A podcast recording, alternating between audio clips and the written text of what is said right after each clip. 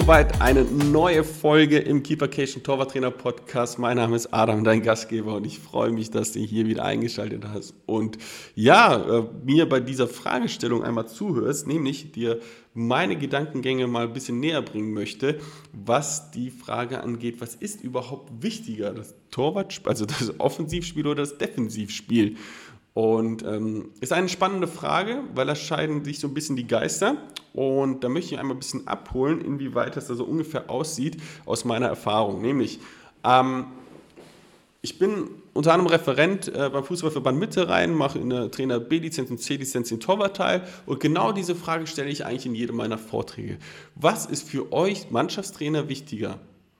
Dass der Torhüter ein gutes Offensivspiel hat und ein gutes Defensivspiel hat. Und da scheiden sich auf einmal die Geister. Denn es heißt doch, ein Torwart muss doch, super, ein moderner Torwart muss gut am Fuß sein, er muss gut ähm, mitspielen können, gute Entscheidungen treffen, ja, der spielt gut mit im Raum, kann aber auch Bälle halten. Also eigentlich ist, kann er alles, ne? Eigentlich kann er tatsächlich alles und äh, macht, darf auch nie was falsch machen und und und, ne? Sei es in der Offensive oder in der Defensive.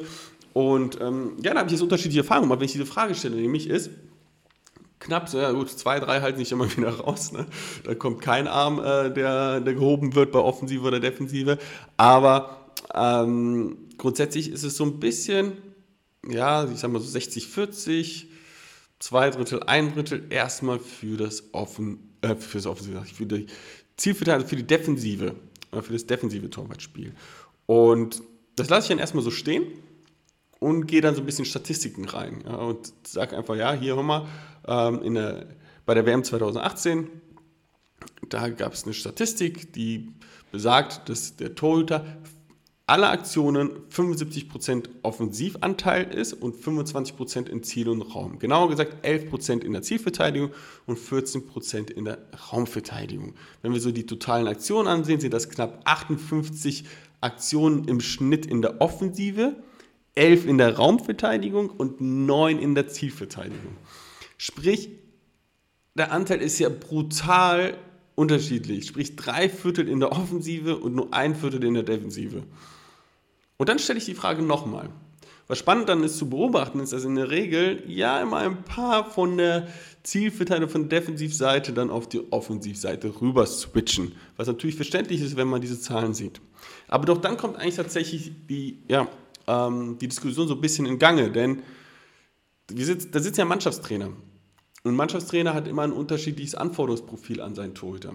Ja, weil die Trainer betreuen auch unterschiedliche Mannschaften in unterschiedlichen Klassen und ähm, spielen auch in unterschiedlichen Tabellenregionen. Und ich glaube, da liegt irgendwo auch der Hund irgendwo begraben. Ja? Ähm, nämlich, für meiner Meinung nach gibt es da kein richtig und kein falsch. Wenn wir natürlich, ich, ich hole dich mal ab, so das, was äh, was ich so denke, beziehungsweise auch was die Mannschaftstrainer dann halt auch mal so mitteilen. Ne? So, deren Gedanken sind ja, aber in der Zielverteidigung, wenn ein Torwart einen Fehler macht, ist es ja viel mehr in der Gewichtung, als wenn er im Offensivspiel einen langen Ball spielt und er nicht ankommt. Ja, aber der andere Trainer sagt, ja, aber wir wollen Ballbesitzfußball spielen und wenn ein Torhüter ähm, ja, im Aufbau schlechte Entscheidungen trifft und den Ball langkloppt und sowas, das passt halt nicht zu unserer Philosophie und und und. Ne? Und genau das meine ich so, wo der Hund eben begraben liegt, ist, es kommt drauf an. Ne? Das ist ein super Satz, es kommt drauf an. Und meiner Meinung nach kommt es auf zwei Dinge an. Erste ist, in welcher Liga spielen wir überhaupt? Also wie hoch spielt der Torhüter überhaupt? Je höher er spielt, desto wichtiger werden die Offensivanforderungen auch. Ja, ist klar, also ich glaube, das ist total logisch. Ne? Ein Torhüter, der in der Bundesliga spielt, hat andere Anforderungen am Offensivspiel als ein Torhüter, der ähm, ja, in der Kreisliga oder in der Bezirksliga oder Landesliga spielt. Ja. Ähm, dort wird zwar auch ein bisschen Fußball gebraucht, aber wahrscheinlich nicht in der Qualität wie in der Bundesliga oder in einer der anderen europäischen Top-Ligen oder gar in der Champions League. So, das ist der eine Punkt.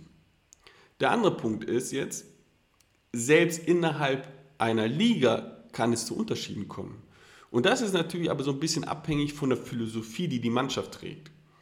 Und oftmals aber auch so ein bisschen von der Tabellenregion abhängig.